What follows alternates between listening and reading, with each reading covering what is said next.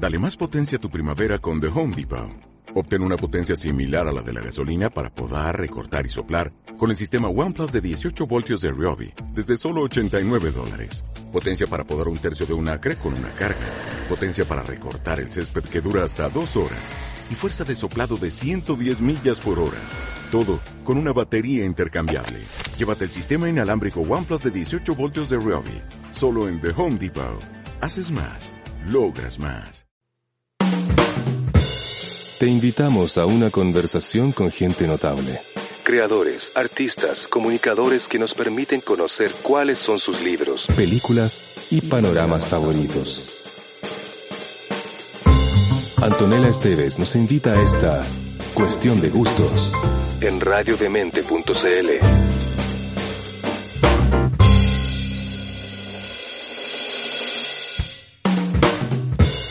Gonzalo Martínez es arquitecto de la Universidad de Chile con un mediocre y oscuro pasado como trompetista de jazz. Desde el año 2004 se ha dedicado exclusivamente a la creación de historietas, las cuales han sido su pasión durante toda su vida. Sus libros han sido publicados en Chile, Argentina, Colombia, México, Estados Unidos y Nueva Zelanda. Entre sus títulos más destacados está Rose Story, las novelas gráficas de Kike H. Detective, también está Mocha Dick y Alex Nemo, la hermandad del Nautilus, ambas últimas dos eh, trabajadas en colaboración con Francisco Ortega, quien ya ha pasado por este programa. Gonzalo Martínez, bienvenido a Cuestión de Gustos. Muchas gracias por la invitación. Bien hallado, como dicen los españoles. El... Muchas gracias, me siento honrado por estar ah, conversando contigo. Lo digo en serio, no te estoy haciendo la pata. Yo feliz, además que la otra vez que eh, estuvimos en el semáforo hablando de Alex Nemo se nos hizo muy corta la conversación y además es la primera vez que tenemos un caricaturista, alguien que se dedica al mundo de los cómics. No sé si lo dije bien caricaturista, ¿ah? porque hemos estado con Alberto Montt, hemos estado con Liniers, que probablemente con la Nati Chuleta, que probablemente cabe más en ese en ese mundo, ¿no? Pero sí, el eh, dibujante historieta suena bien. Dibujante historieta es más apropiado, sí, sí. Eh, también estuvimos con Maliki en este programa, para que veas que hay una larga lista de antecesores interesantes que han pasado por acá.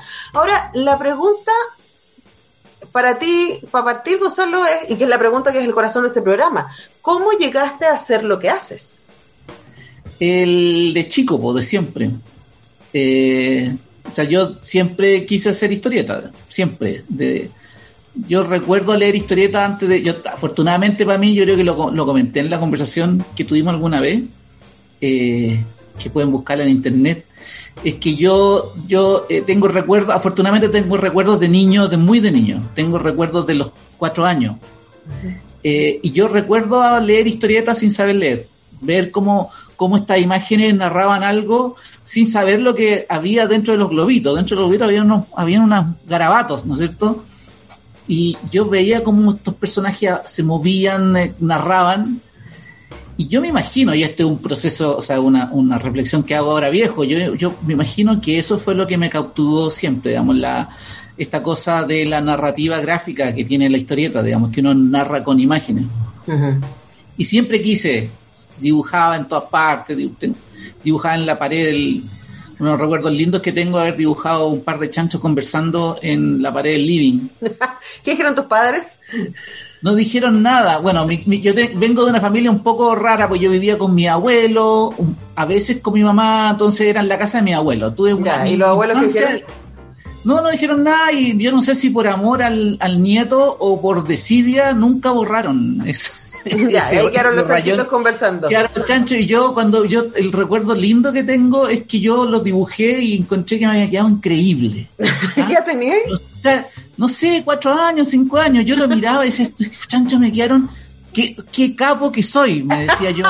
Muy bien, la autoestima sana. sí, en la medida que pasaban los años, yo veía como esos chanchos se convertían en unos palotes raros. Y es, es muy, es muy bonito eso de, de, de y, es muy sano también esa especie de como de soberbia inocente o inocencia soberbia de creer que uno puede hacer cosas cuando en realidad no que, que te que te que te lanza a, a meterte en las patas de los caballos que siendo un poco más consciente no lo harías claro eh, pero Sí, ahí se, cruzan también cosas, pero me imagino, Gonzalo, que cuando tú eres chico y pensabas en esto de que te gustaba dibujar y que te gustaría dibujar historietas, ¿cuáles eran los referentes en Chile? O sea, me puedo imaginar Mampato y qué más había. No, mucho más. Yo soy, yo nací en el 61, soy un boomer. El, eh, y en esa época, la época que me tocó vivir a mí en Chile, fue una época maravillosa en donde, por un lado, había mucho material chileno, muchísimo material chileno a través de dos editoriales básicamente que era, era Lord Cochrane y Zigzag. Lord Cochrane sacaba Mampato, Zigzag. Zigzag era un monstruo que publicaba en toda Latinoamérica. Y ahí había, y Zigzag publicaba mucho material, la mitad era chileno, producido en Chile. Y la otra mitad eran cosas importadas desde Inglaterra y España. Entonces, tuve la oportunidad de leer eh, clásicos eh, españoles y clásicos británicos chicos, digamos, y todo, toda mi generación. Lo que pasa es que no sabíamos. Leímos a Carlos Jiménez, a Esteban Maroto, a José María Beá, que son unos gigantes españoles, digamos, sin saber que estábamos leyendo esos clásicos. Y además estaba Mampato, maravilloso Mampato, ese magazine cultural que además de la historieta Mampato y, y autores chilenos, publicaba mucho material franco-belga de la época, ¿ah? muy actualizado.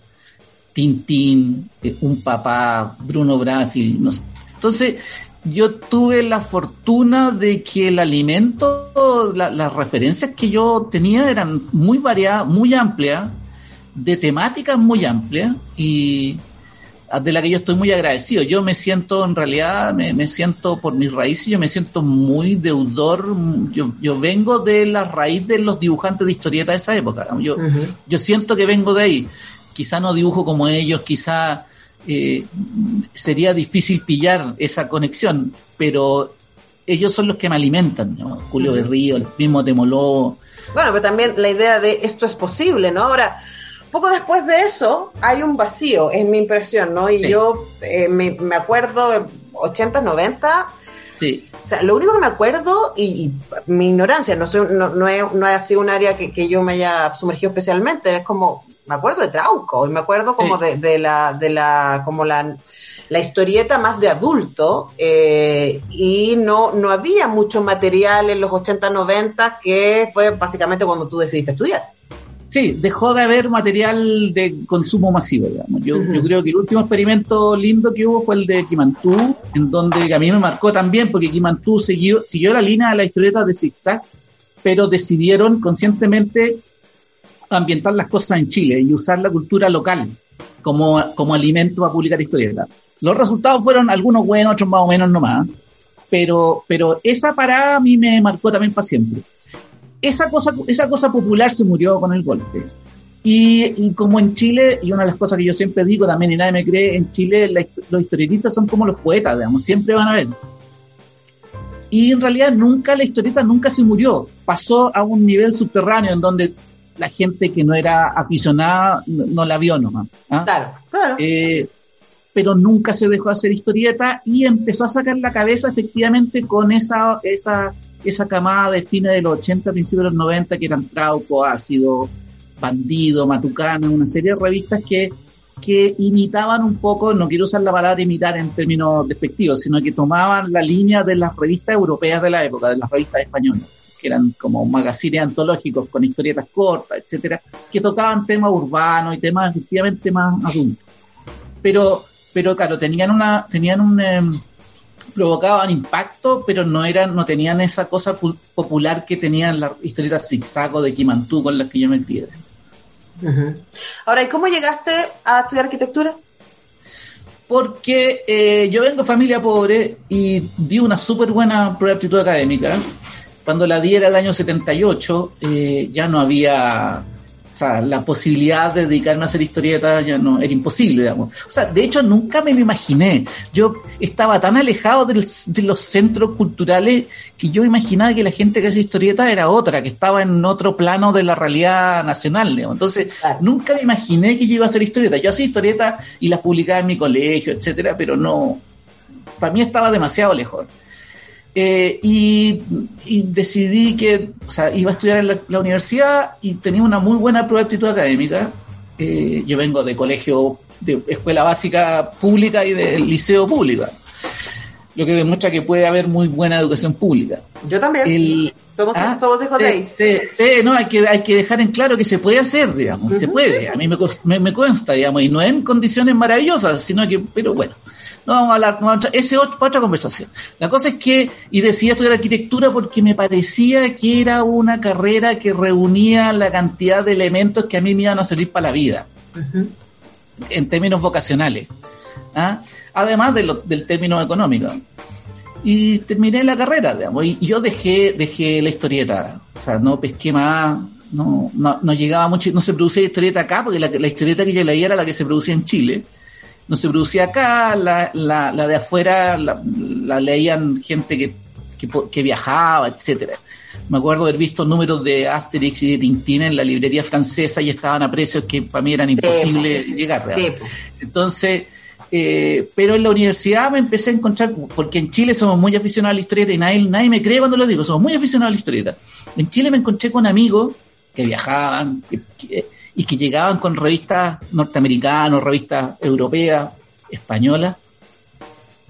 Y ahí me pegó de nuevo el bicho porque, porque la, la vuelta que yo me, el momento que yo estuve fuera, la historieta se pegó una, una, vuelta gigantesca. Bueno, vamos a volver a lo que pasa en ese momento, entonces, a ese reencuentro, pero es momento de que vayamos a escuchar un tema, queridísimo Gonzalo Martínez. Sí, bueno, yo, yo elegí una serie de, temas que ah, súper eclécticos. Yo, el primero tiene que ver con mi infancia y con el amor que yo tengo por la literatura chilena, digamos, por, en el fondo por las raíces chilenas. En este caso, Oscar Castro, y estos son los cuatro de Chile con Romance de Hombre Nocturno. Perfecto, estamos haciendo cuestión de gustos con Gonzalo Martínez.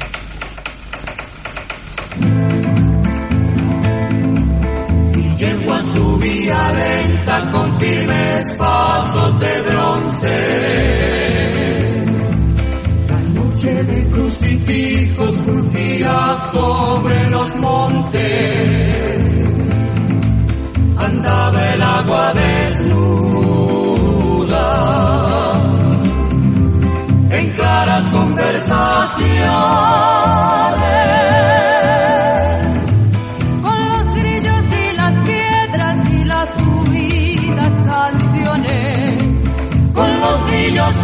Piedras y las huidas canciones. Es mala la noche, amigo, y en el monte andan ladrones. Buen viejo, me lo decía allá en el campo de Trojes y un sobresalto rondaba por sus pupilas de azoye. Pero era buena la sombra, madura de oros y olores. ¿Miedo? Mi yegua era firme y yo llevaba un revólver en el cinto y en el pecho un ancho corazón de hombre.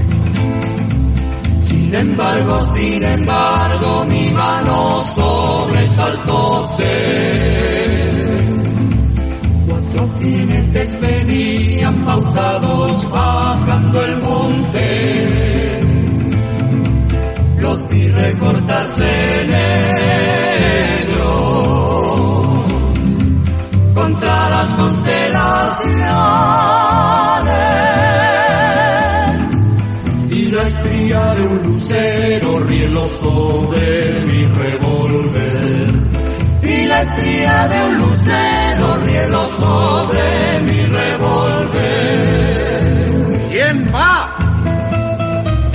Los vi detenerse y mi voz multiplicóse. Cruzaba en ese momento un paso de angostos bordes. A la derecha el abismo, tinta o residuo de noche. Adelante los jinetes. A la izquierda, muro, el monte. Seguí avanzando en la sombra hacia las sombras inmóviles. Traspuesto el paso difícil, me tropecé con sus voces. ¿A dónde marcha el amigo? Al pueblo de más al norte. Me esperan mi vieja madre y mis hermanos menores. Los dejé un día de marzo, cinco años van desde entonces.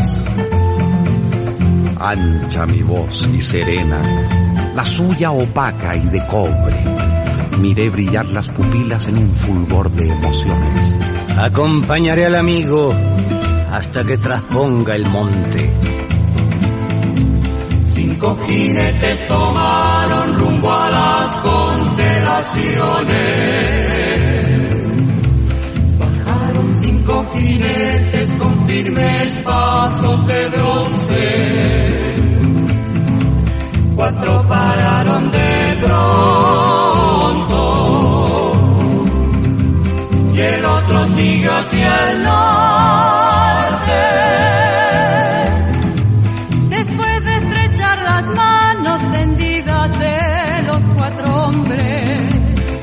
Después de estrechar las manos tendidas de los cuatro hombres. Clareó más tarde en el cielo amanecer de limones, cerca maitenes y boldos, lejos Rancagua y sus torres, entre sus casas mi casa con ciruelos y parrones, y mi madre con sus ojos de mares y de horizontes. Detrás el recuerdo grande de un bandido que era un hombre. Detrás el recuerdo grande de un bandido que era un hombre.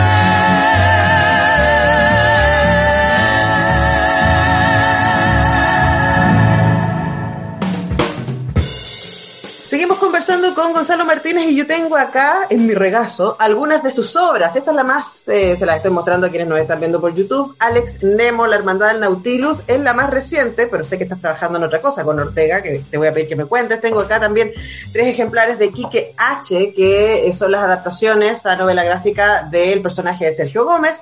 Y también está Mi Poder Temple, que es una cola- colaboración con Alfredo Rodríguez, a quien además le mandamos un beso. Eh, y también has adaptado Fuguet. Eh, y quería, quería preguntarte, mientras yo leía esto, yo pensaba, porque cuando conversamos sobre Alex Nemo, eso partió de una idea tuya, o sea, partió ya pensándose para un cómic, igual que entiendo que fue eh, Mochadic. Sí. Pero en este, en este caso, en el caso de Sergio Gómez o en el caso de- del trabajo que hiciste con Fuguet, eh, son obras literarias. Sí. ¿Qué, ¿Qué es lo que te hace a ti pensar esto se puede transformar en una novela gráfica? El, eh, primero, el- yo, yo me, me gusta, me gusta vincularme con escritores, ah, más que con eh, guionistas de historieta. No estoy despreciando a los guionistas de historieta, pero me gusta porque, porque los escritores están menos contaminados con, con la imagen. Están, tan, eh, tan más metidos en la estructura y eso es lo que a mí me interesa. Yo me hago cargo de la imagen, no se preocupen. ¿ah? Entonces, lo, lo de Rod Story primero fue una, una propuesta de Alfaguara en su momento eh, que me llegó, yo había visto eh, Se arrienda de Fuguet, había leído a Fuguet. Eh, y y me- a mí me gustaba lo que, lo que contaba Fuguet, pero sobre todo me gustó mucho Se arrienda, ah, la, la, la, la película. Eh, me gustó mucho en la película y me gustó mucho en, lo- la- en el, en el DVD aparecían unos, unos videos extra en donde Fuguet hablaba de Santiago y de tantos rincones que filmó y que en la- no están en la película, y que hay tantos rincones en Santiago de los que se puede hablar. Así que cuando hice Road Story, cuando me lo propusieron, yo dije que bueno, sabiendo que era muy probable que le iba a dedicar 8 o 10 meses a una novela gráfica y no iba a vender lo suficiente para pagar ese tiempo, digamos, pero lo hice porque dije, aquí yo me voy- este es mi proyecto de título como dibujante de historieta, a pesar de que ya, ya llevaba como 20 años dibujando antes, digamos. ¿ah? Eh, porque es una historia que no pasa nada, en donde no pasa nada, es un tipo mascullándose, mascullando mala onda en un auto en la frontera norteamericana con México, Muy, recordando, muy sí, recordando, recordando qué lo llevó ahí, rayando o sea, esa, esa cosa como charla interna que tenemos todos, pero aquí en versión Fuguet. Eh, yo dije, si yo puedo contar esto, yo puedo, yo puedo convertir esto en imágenes y, y contar a través de imágenes algo que no pasa nada, porque estamos súper relacionados a la historieta con mucha acción. Aquí no pasa nada, no hay acción, hay muy poca acción. Eh, si logro hacer esto y me siento feliz, me siento que me titulo de dibujante historieta. Y así fue, y yo quedé muy feliz con el resultado. Ujú, Que me súper. gustó esto de, de, de lograr, de lograr contar algo, lograr e- esos tiempos vacíos de, los- de las historias de Fuguet, que están súper bien contadas en, en palabras, pero cómo tras- traspaso eso al- a la imagen. Yo me siento muy orgulloso en ese sentido. Toda la- todo lo que uno hace tiene sus ripios y uno se los ve, digamos, pero, pero yo me siento muy feliz de, de eso. Bueno, Ahora, pero- es, Mm, Perdón, Sí. es que me, me salté, me hice un salto histórico, porque antes de la canción habíamos quedado en tu reencuentro mientras estudiaba arquitectura con el cómic. ¿Cómo llegamos de ahí a Road Story? El, eh, no, hay- hubo mucho tiempo ahí. El, eh, yo empecé cuando me titulé el año eh, eh, 86, empecé a trabajar en el año 87. 35 lucas al, eh, al mes era mi sueldo en esa época. Pero no era mucha plata, ¿eh? ni siquiera No. en esa época. Para la No. época tampoco.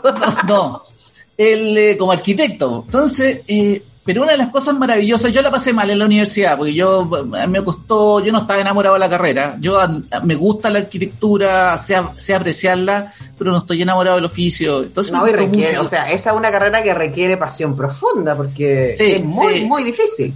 Sí, sí, muy exigente. Entonces, y, y vivía siempre a- a- en el, como loro en el alambre, porque siempre tenía entrega. Muy, bueno. La cosa es que me puse a trabajar, entraba a las nueve, salía a las seis, y me daba cuenta que tenía mi vida para mí en ese momento. En la, en la carrera en la universidad nunca tuve mi vida para mí. Cada vez que decía pasarlo bien, le estaba robando hora a, A la a maqueta. sacarle la carrera. Sí, a sacarle la carrera.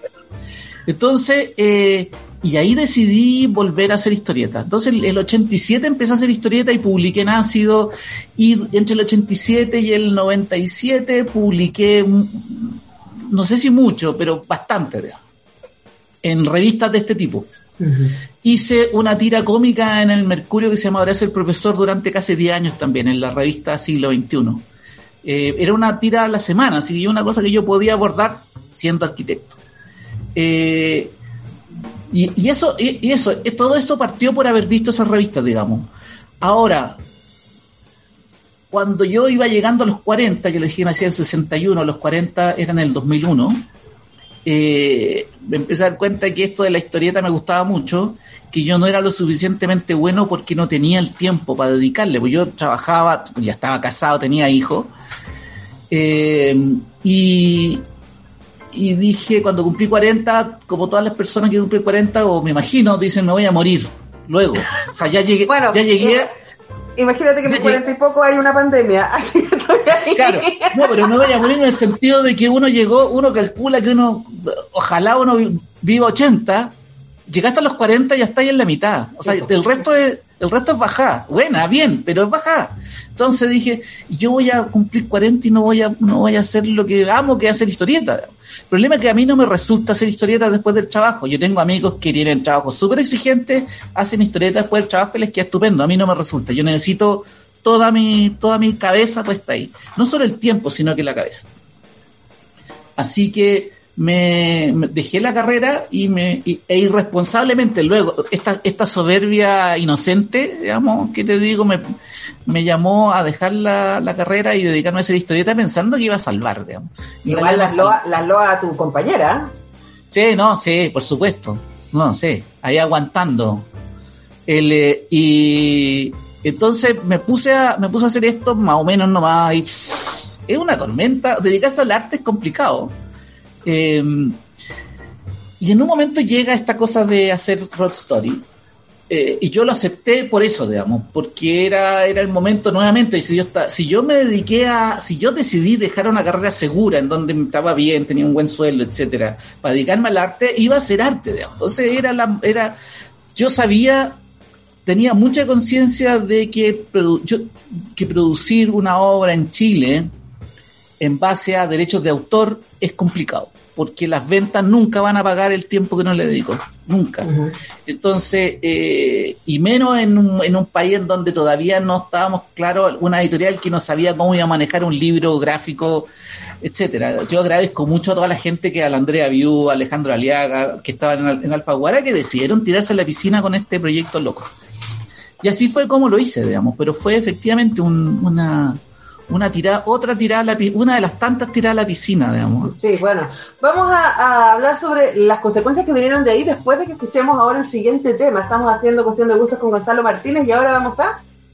a el Meji- ah, perdón, a, a Santiago de Yasimodo. Una de, los, una de las cosas que siempre aparecen en mis libros es Santiago, porque a mí me gusta Santiago, vivo en el centro de Santiago.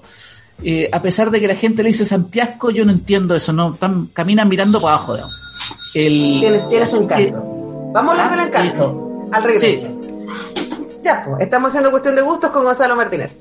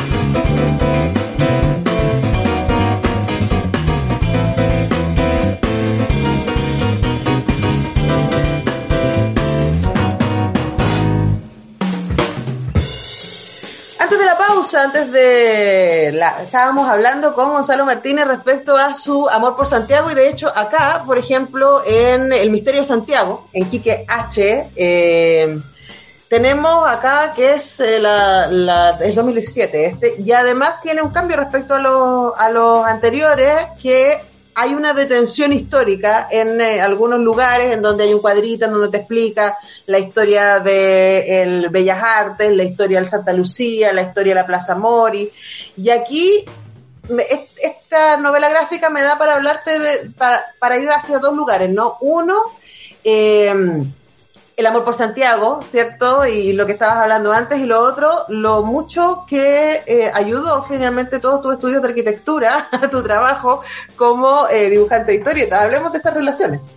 Sí, el, bueno, me gusta, yo tengo, de, la arquitectura no solo tengo una habilidad para el dibujo, que en realidad de, de mi, de mi curso, de mi generación, mm, debo, debo haber sido, no, no era el mejor para el dibujo, había gente mucho mejor para el dibujo que yo, muchísimo mejor. Eh, pero sí, yo salí no solo con la habilidad, con el sentido de saber cómo están construidas las cosas, sino que además con el sentido del lugar. Ah, que es una cosa que se transmite en, eh, estudiando arquitectura, digamos, y haciendo arquitectura, pero igual ejercí como arquitecto por 17 años. El, eh, el sentido del lugar, del espacio, del, de que las personas están, que cuando uno hace historieta, el fondo no es un telón pintado detrás, sino que están insertos en un espacio y el espacio tiene un impacto en esas personas, en luz, sombra, los personajes se mueven y el, el- entonces es ese eso es lo que yo le agradezco a la, a la arquitectura. Y además el hecho de que fue un servicio militar en el sentido del rigor y la disciplina, porque estudiar arquitectura y desarrollarse bueno, necesita una cantidad de, de trabajo y de planificación a largo plazo que me ha ayudado mucho a hacer historieta, porque También una no, la- la me- sobre sí, pues, uno cuando hace una historieta de 120 páginas es una una pendiente muy muy empinada que si uno no sabe planificarla y, y- y dividirla en parte, etcétera, no se hace muy pesado. Hacer historieta es muy complicado, ¿ah? Eh, es maravilloso, pero es un trabajo, es como una maratón. Me, me lo puedo, me lo puedo imaginar. Ahora, hay algo que a mí me, me parece muy bonito de, de tu trabajo, de todo lo que yo he leído, y es este vínculo con lo local. A pesar de que, como leía antes, eh, tu trabajo ha sido publicado en distintos lugares del mundo, en Estados Unidos, Nueva Zelanda, en Europa, y en distintos lugares de Latinoamérica también, todas las obras que yo he leído tienen una pata en Santiago de Chile.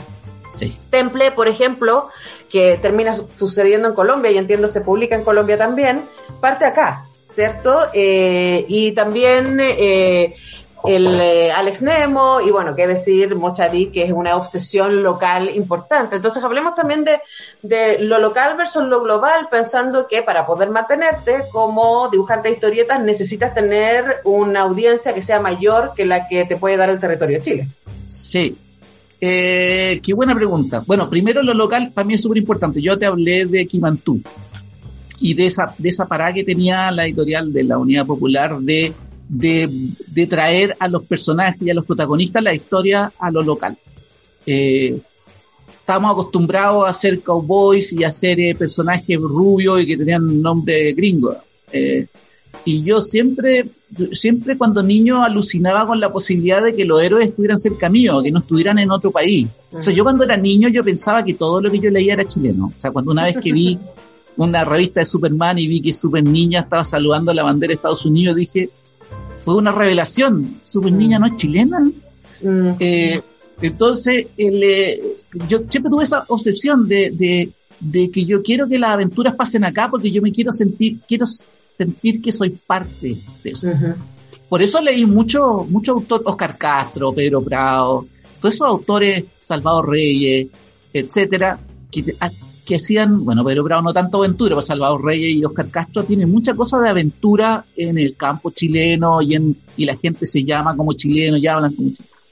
Entonces es una cosa que yo no, que yo no, no nunca abandoné, para mí es súper importante. Así como en Asterix, eh, ellos son muy franceses y hablan de Francia y resulta interesante para mí, o Tintín es muy belga y se mueve por todo el mundo. Sien- siendo muy belga, yo me dije, yo puedo hacer cosas hechas acá y ser entretenido para mucha gente. En este momento, Monchadix es, la obra más popular internacionalmente que tengo. Se la hicimos con Pancho y se publica en muchos países en Latinoamérica y en España. Eh, Temple se publica acá y en Colombia. Y Quique H, por extraño que parezca, el primer libro de Quique H, El misterio del arquero desaparecido, se publica en Costa Rica y te ha tenido unas ventas súper buenas. Que O sea, lo- bueno, porque igual es como, es como el pueblo chico, lo, lo de Sí. Quique H, ¿no? Sí, sí, claro, dije, porque todo el mundo me decía, no, pero Quique H es demasiado local, es demasiado local, y de repente me encuentro en que está publicado en Costa Rica. Eh, yo creo que se puede, y es más, yo eh, pens- hablando no solo internacionalmente el mundo, sino que Latinoamérica, yo creo que Latinoamérica es un, es un lugar al que tenemos que, que, que invadir, no, no como chilenos, digamos, sino culturalmente tenemos que empezar a mezclarnos. Hablamos el mismo idioma, tenemos culturas súper similares. Eh, somos lejos el, continente más homogéneo del planeta. O sea, no, no, ni, ni, ni África, ni Europa, ni Asia son tan homogéneos como, como Latinoamérica. Entonces, yo creo que, que de- debemos y podemos pensar en una, en este caso, en el caso mío, una historieta amplia y popular dentro de Latinoamérica. Y cuando digo popular, lo digo en esos términos, de, de que la gente lea, digamos, que, que no sea una cosa de nicho, no la historieta del fan de la historieta, sino que, que sea, que esté junto con los libros, que es una cosa que en, en Chile es muy buena, en Chile no hay una gran diferencia, no se hace una gran diferencia entre el, el autor de historietas y el autor de literatura tradicional, y no lo vemos, uno va a otros países y están muy separados, son Mm. mundos distintos. Acá hay una mezcla, tú tenías Pancho Ortega, bueno, Álvaro Bizama, que le gusta la historieta, ya habla de historieta, Está- está- las mezclas están ahí, eh, Sergio Gómez, eh, eh, está lleno de gente que, de autores de literatura tradicional que también se, se meten en la historieta y es lo más natural, pero esa naturalidad es porque porque pasa en Chile y en Chile tenemos esa cosa esa cosa mezclada. Pero también porque en mi experiencia, habiendo entrevistado a muchos de los que nombra, es porque fue su, su primer eh, su primer alimento, ¿no? O sea, es como también. No, pues, no, es que eso es, pero existe. Es el primer alimento porque siempre estuvo ahí, porque no Mm. hay no hay una cosa como separada, ni la historieta. Nunca se miró en menos a la historieta. Siempre hay gente que mira en menos a la historieta y mira en menos cualquier cosa, ¿verdad? Pero yo nunca sentí que a mí me miraran en menos por hacer historieta. Hay una, hay una cosa muy amable con la historieta en Chile que yo, que yo sentí que no he visto en otros lados. Digamos. En otros ¿Sabes lados, qué en sospecho? ¿Me lanzo una teoría? Dale. Porque Me da risa que eso pase y al mismo tiempo la literatura sea tan, no sé si despectiva es la palabra, pero le dé tan poco espacio al género. ¿Cachai? O sea, creo que hay poco para el talento que hay. Hay poca ciencia ficción, hay poco, hay poco horror eh, chileno comparado con, no sé, con la autoficción, por ejemplo. Sí, Eh, sí. pero quizás es porque existe este, este querer meterse y la historieta y la novela gráfica nos da permiso eh, para entrar en el mundo de los géneros y las aventuras desde ahí. Me lanzo, se me acaba de ocurrir, no sé. No, no, está buena, está buena, puede ser. Yo no tengo una, una respuesta. Ahora, ojo que en, lo- en el último tiempo, en los últimos 10 años, 20 años, el género ha crecido un montón. o sea, lo que está haciendo Aurea, todo mi respeto, Eh, por ejemplo. Sí, sí, sí, ha crecido mucho, mucho, mucho, digamos, desde, desde- yo recuerdo que yo antes de conocer a Pancho Ortega veía que Pancho Ortega estaba como fascinado con la literatura y la literatura de género, con el horror, con la ciencia ficción, etcétera. Entonces, eh, nuevamente, eh, a pesar de que efectivamente la autoficción acá es es súper bien mirada y súper potente, digamos, eh, yo creo que el género compara- yo no conozco otra, otra- en ese caso no conozco otra- otras experiencias de otros países de Latinoamérica, pero el género también acá tampoco es mal mirado, o sea, no, no sé, ahí sí que tengo poca experiencia, pero me... No, no sé, ah, pues, eh, eh, o sea, estoy pensando en lo que sale mensualmente. Y, Ah, sí. y en los últimos dos años yo he podido estar ahí muy encima y las editoriales son muy generosas de mandarme todo lo que está saliendo. Y, y en términos de eh, novelas chilenas, o sea, creo que lo que insisto, lo que Aurea Ediciones está haciendo, todo mi respeto y cariño. Y además es- una generación, además, que esto hoy día está en sus 30 casi todos. Eh, entonces también es grandes. interesante, Sí. interesante lo que está pasando ahí. Pero bueno, vamos a seguir hablando de género, porque quiero hablar de Alex Nemo después, pero es momento de ir a escuchar eh, otra de tus canciones favoritas, Gonzalo Sí, Martínez. bueno, yo tengo un, un, una- un cantante, no cantante, no, una- un autor, un cantante, un compositor favorito chileno, a propósito de que me gusta esta cosa local, digamos, hasta ahora todo lo que hemos escuchado iba a ser local, digamos. Eh, Mauricio Redolés, que lo encuentro un genio, eh, que mezcla la, la- la poesía con la música, ¿no es cierto? Eh, y que iba a poner Bello Barrio, pero yo con Bello Barrio me pongo a llorar. Así que voy a poner puedes una llorar, ca- la gente no te va a mirar. no, no, no, no, yo no voy a canción. llorar en público. Entonces, entonces vamos a poner una canción muy potente que es muy, es muy narrativa, tiene una canción fuerte, digamos, que se llama El Mexicano. Perfecto, Redolés, qué bueno. Gonzalo Martínez se está programando en esta cuestión de gustos. Volverá el marinero primero Ernesto Zúñiga a correr semidesnudo desde su celda hacia las duchas de la cárcel pública de Valparaíso antes de morir acribillado en una calle de Santiago.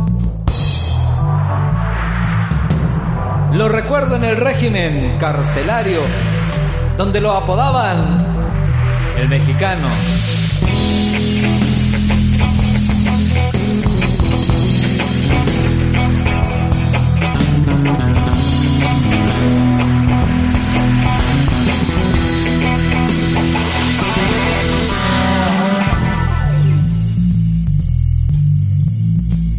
Salió de casa luego del sueño y el desayuno. Chequeó sus pisadas y creyó ver a ninguno. Esperó unos minutos la micro destartalada. Pagó, se sentó, en el cuello algo le punzaba.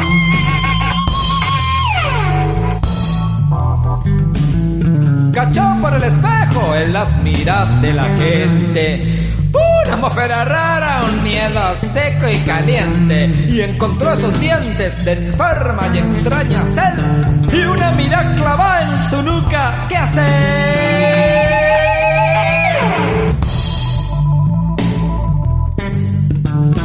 Se dijo a sí mismo, Meji, está maquineado, chiporro te llegó a salvo, ¿qué hago? ¿Me bajo? Y lo hizo con un salto casi deportivo. De cerca lo seguía el agente que era un dino. El dino le apuntó con puntería y con maña a la cabeza del México que se achicaba en la mañana y le dio en medio de esta wea oscura por el silencio y el festival que todo siempre oculta.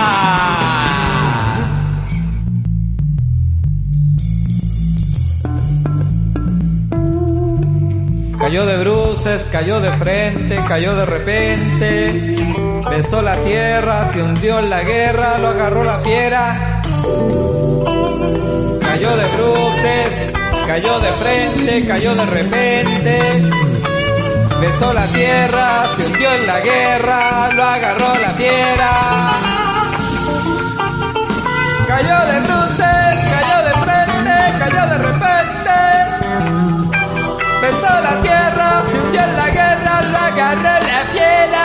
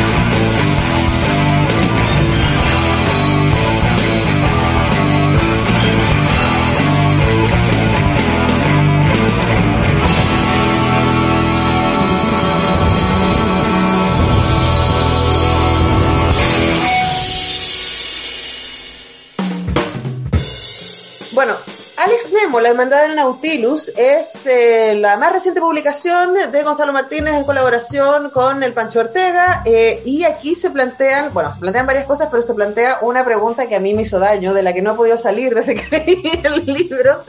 Y es, hoy, si uno pudiera visitar el mundo de una novela, ¿a dónde querrías ir? Porque eso es lo que hacen, ¿cierto? Sí. Los protagonistas de esta, esta novela gráfica. eh, se las cuento en resumen. Hay, hay como una secta librística que ha guardado el secreto a lo largo de los siglos y que bajo ciertas condiciones pueden viajar, pero no solamente al mundo de la novela, porque no sé si viste Los in Austen, por ejemplo, que era una serie en donde un personaje contemporáneo viajaba a el mundo de, eh, de Jane Austen, pero para orgullo y prejuicio, ¿no? Pero era ese mundo con eso. Lo, lo que tú planteas acá en Alex Nemo es la posibilidad de visitar lo que la novela no te cuenta, es el mundo completo. Sí, sí. ¿Cómo llegaste a, a esa fantasía?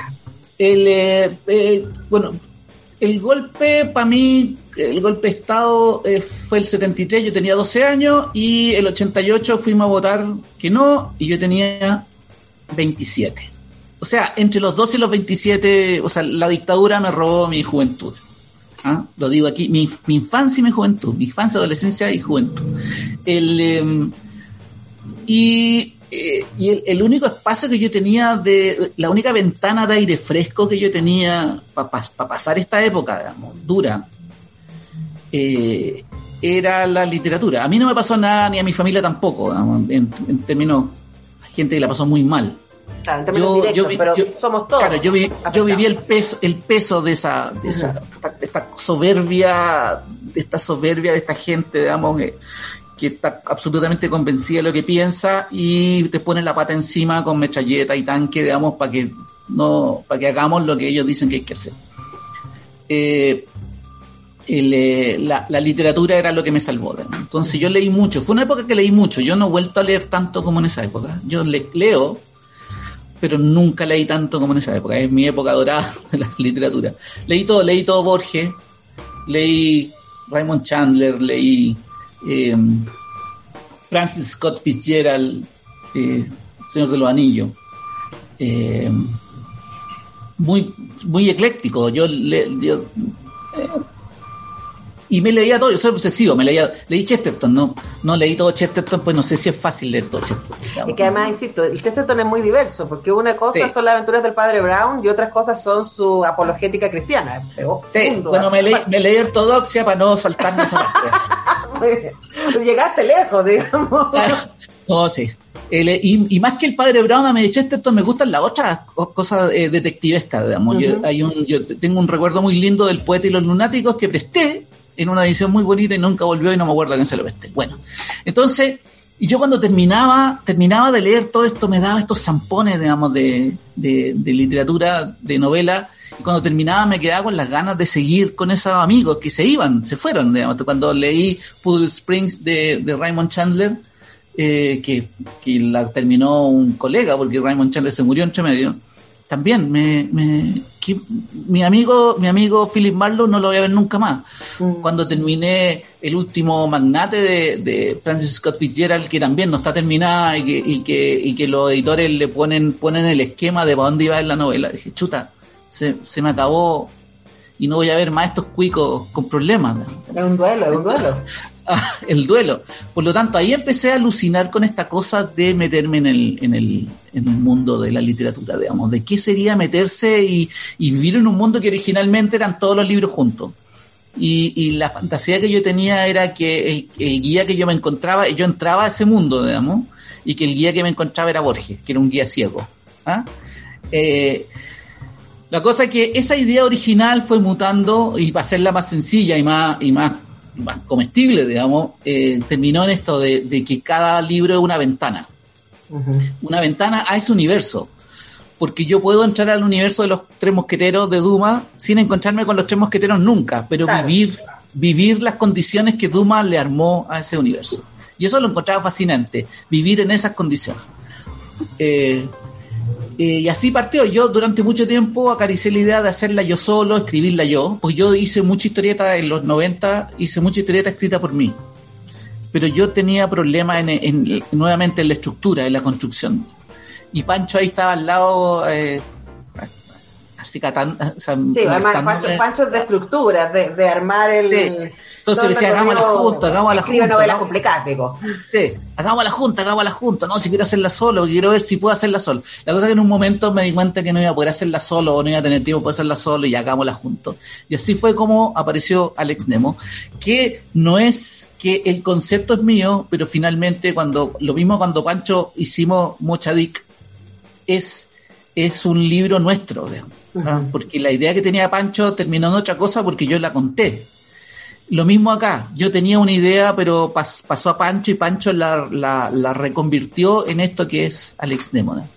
Ahora, me imagino, me imagino tu deleite, Gonzalo, en esta página que yo estoy mirando acá, en donde cuando le está explicando el abuelo al nieto, ¿cierto? ¿Cómo funciona esta cosa de viajar por los libros? Y eh, le puedes, oye, ¿puedo entonces ir a la trilogía de Asimov? Y tú dibujas en un cuadrito una escena, eh, ¿puedo ir a los mitos de Tulu? Y dibujas a Tulu, ni más ni menos, qué miedo.